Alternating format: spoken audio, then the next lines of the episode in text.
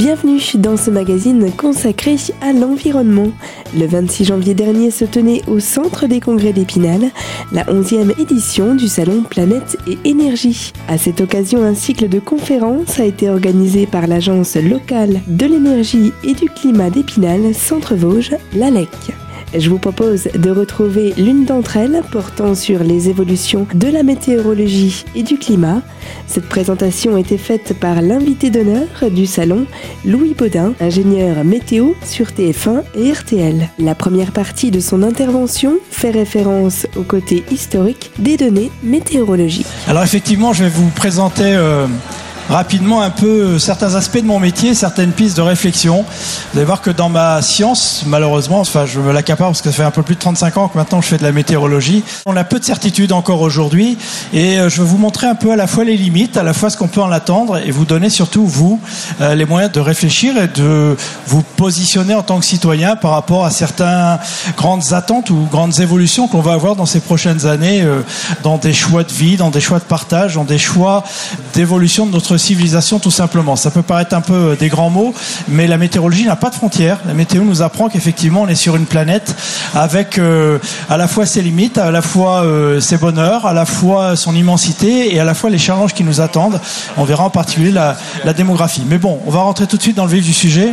Alors voilà la première notion que je veux introduire, c'est celle effectivement d'une science qui est très très jeune. La Terre telle qu'elle existe aujourd'hui à peu près dans ses, dans ses formes, c'est 4 milliards et demi d'années. La Terre actuelle avec la position des continents telle qu'on la connaît aujourd'hui, c'est quelques millions d'années. Hein. Vous savez qu'il y a toujours la dérive des continents. Par exemple, en ce moment, on, s'éloigne toujours de quelques centimètres par an de nos amis américains. Hein. Ça s'éloigne petit à petit.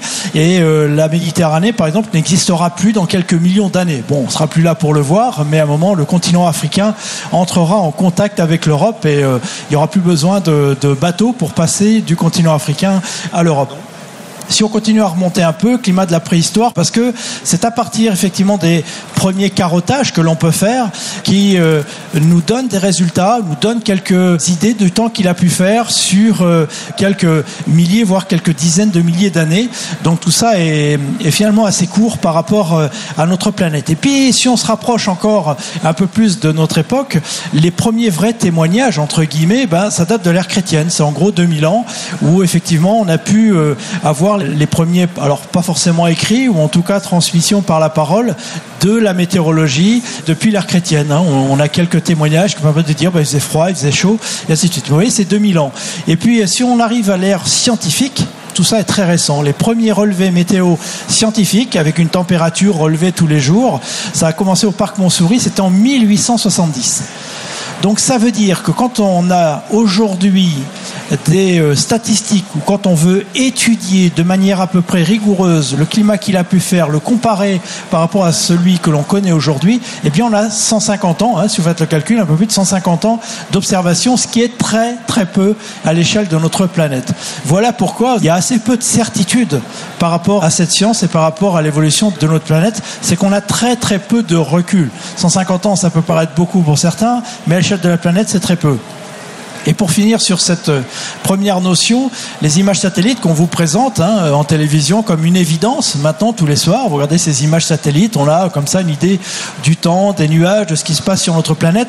Eh bien, ces premières images datent de 1961. C'est-à-dire que c'est à peu près un peu plus de 50, 55 ans simplement d'images satellites. Donc là encore, on a une connaissance de ce qui se passe sur les océans, de ce qui se passe sur les pôles que l'on n'avait pas avant, qui date d'une cinquantaine d'années. Voilà donc, je veux vraiment que vous reteniez ça, c'est que c'est une science très très jeune.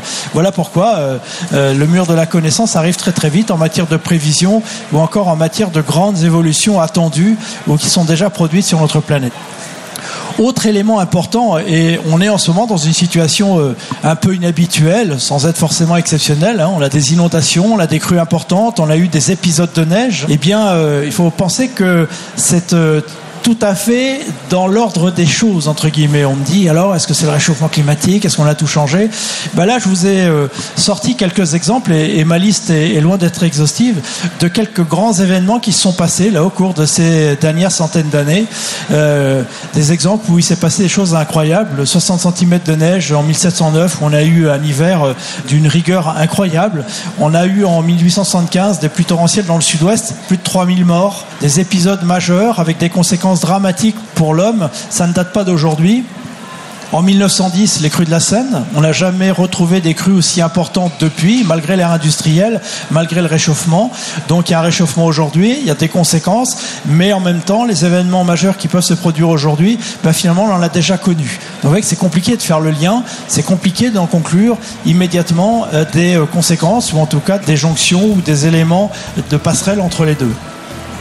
Vous venez d'entendre à l'instant Louis Baudin évoquer grâce à quelques chiffres à quel point la météo du côté de la science a finalement peu de recul. Il a illustré ses propos en s'appuyant sur divers exemples concrets, mettant ainsi en relief à quel point les connaissances météo sont récentes.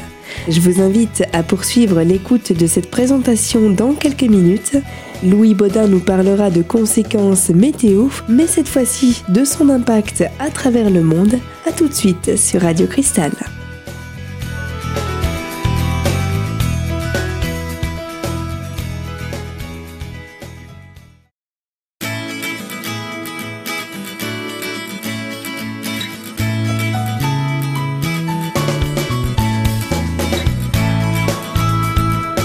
Retour sur les antennes de Radio Cristal pour la deuxième partie de notre magazine.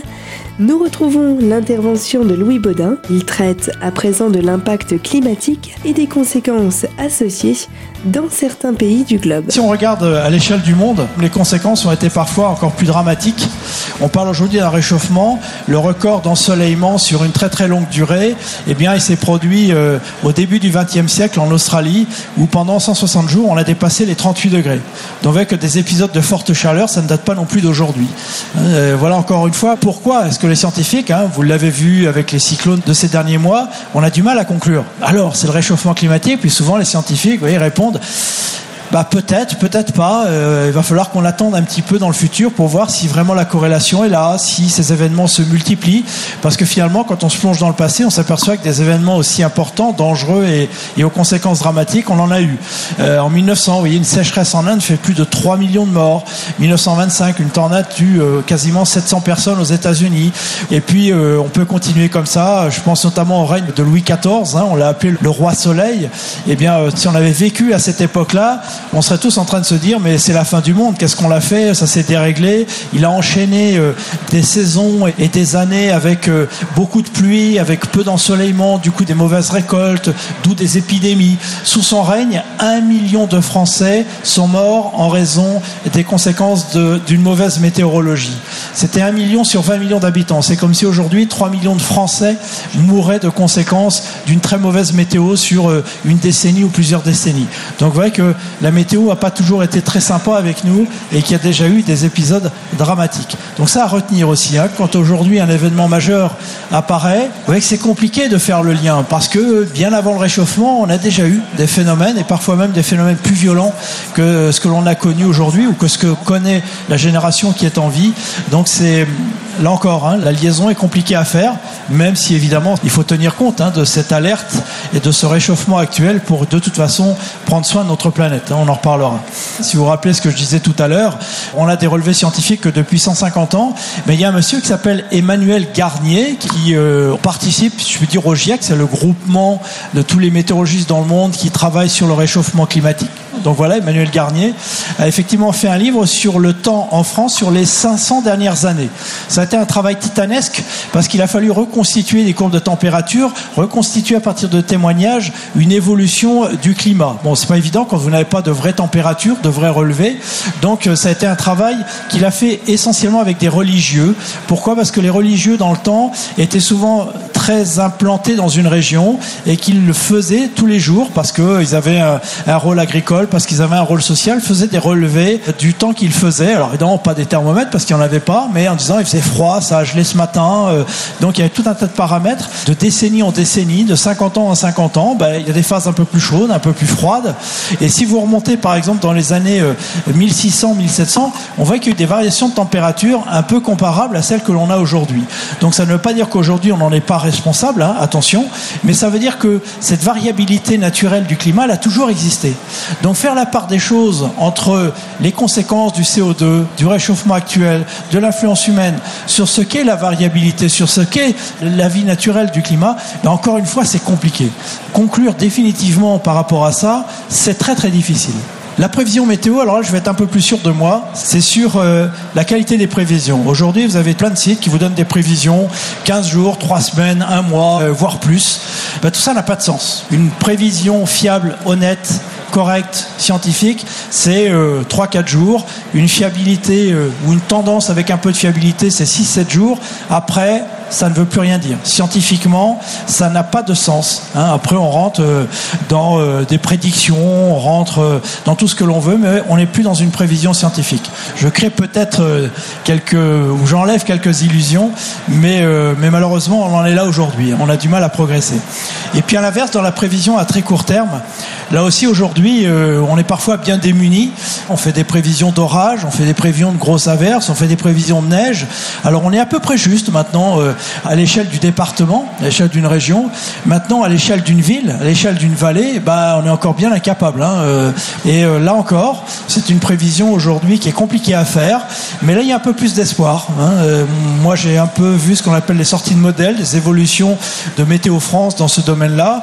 Et on espère peut-être dans 3, 4, 5 ans être capable de faire des prévisions où on rentrera dans le département, peut-être à l'échelle de quelques dizaines de kilomètres. Il y a un petit espoir. C'est pas encore le cas aujourd'hui mais peut-être que dans 4-5 ans, on sera capable de fournir ce type de, de prévision. Louis Baudin nous interpelle sur les dangers et sur le manque de fiabilité qu'apportent certaines prévisions météo à long terme. Dans une poignée de minutes, dernière partie de notre premier magazine consacré aux enjeux du climat et de la météo, toujours en compagnie de Louis Baudin, il sera question cette fois-ci de comportements météorologiques quelque peu exceptionnels dans certains endroits de la planète.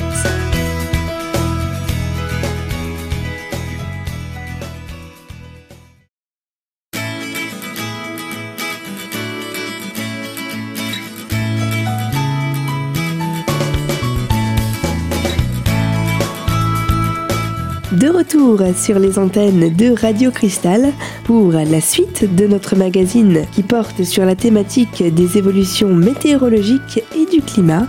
Louis Baudin nous explique à présent la notion de prévision saisonnière et nous invite à une réflexion scientifique, celle de pouvoir un jour mettre l'atmosphère en équation. Je vous laisse écouter la suite de ces propos. Autre élément dont on l'entend souvent parler en ce moment, ce sont ce qu'on appelle les prévisions saisonnières, hein, où euh, quelques semaines ou quelques mois avant, on vous dit, ben voilà, l'été prochain sera sec, euh, sera plutôt ensoleillé, sera plutôt beau. Ben pour l'instant, ça appartient encore à la recherche. Hein. Euh, il faut les regarder, il faut les étudier. Moi, je les regarde régulièrement. Maintenant, je pense qu'elles ne sont pas suffisamment justes pour vous les diffuser. Hein. Enfin, il y a des phénomènes, peut-être que vous avez entendu parler, El Niño, El Niña, sont des parties du monde où la météo se comporte, ou en tout cas, il y a des énergies un peu différentes qui se mettent en place. Le phénomène El Niño, c'est quoi? C'est euh, des eaux qui d'habitude sont très froides au large de l'Amérique du Sud, qui d'un seul coup deviennent très chaudes. Alors évidemment, avec un tel changement de température de l'eau, ça a une influence sur l'atmosphère juste au-dessus. Donc ça veut dire que ça change le temps en Amérique du Sud, peut-être aussi en Amérique du Nord, et peut-être plus globalement parfois euh, sur euh, la planète entière. On sort par exemple d'un phénomène El Niño qui a été très très fort ces deux dernières années sur cette partie du monde, et on se dit qu'il y a peut-être un lien avec euh, les hivers plutôt doux que l'on a connus euh, ces dernières années. C'est encore un petit peu le cas de cet hiver, même s'il a été peut-être un peu plus froid que les précédents, mais il n'a pas encore eu de grand froid. Il n'y a pas eu de véritable hiver rigoureux, en tout cas pas sur l'Europe occidentale. Et euh, il y a peut-être un lien entre les deux. Bon, à vérifier, parce que malheureusement, des phénomènes El Niño comme, comme je vous en parle là, on en a connu que trois ou quatre clairement identifiés. Donc faire des conclusions définitives, ou en tout cas un peu abouties sur ce type de phénomène, phénomènes, bah, c'est un peu compliqué. Encore une fois, la jeunesse de notre science, le peu de recul par rapport à la planète, évidemment, que nous avons euh, sur cette matière, nous empêche d'avoir des certitudes, en tout cas, sur cette évolution et parfois sur euh, des comportements de notre nature. La forte variabilité naturelle du climat, je vous en ai parlé, d'une année à l'autre, d'un mois à l'autre, d'une semaine à l'autre. Oui, on peut avoir une météo qui change énormément. En ce moment, on a plutôt un peu de douceur, un peu de pluie. Et ça se trouve, dans dix jours, hein, euh, sur Épinal, on aura euh, bah, une petite vague de froid. On aura peut-être un air très sec qui s'installera. Et euh, c'est comme ça. Le climat varie et il ne faudra pas se dire, oh là, mais qu'est-ce qui se passe? On passe d'une douceur, d'humidité à du grand froid. Non.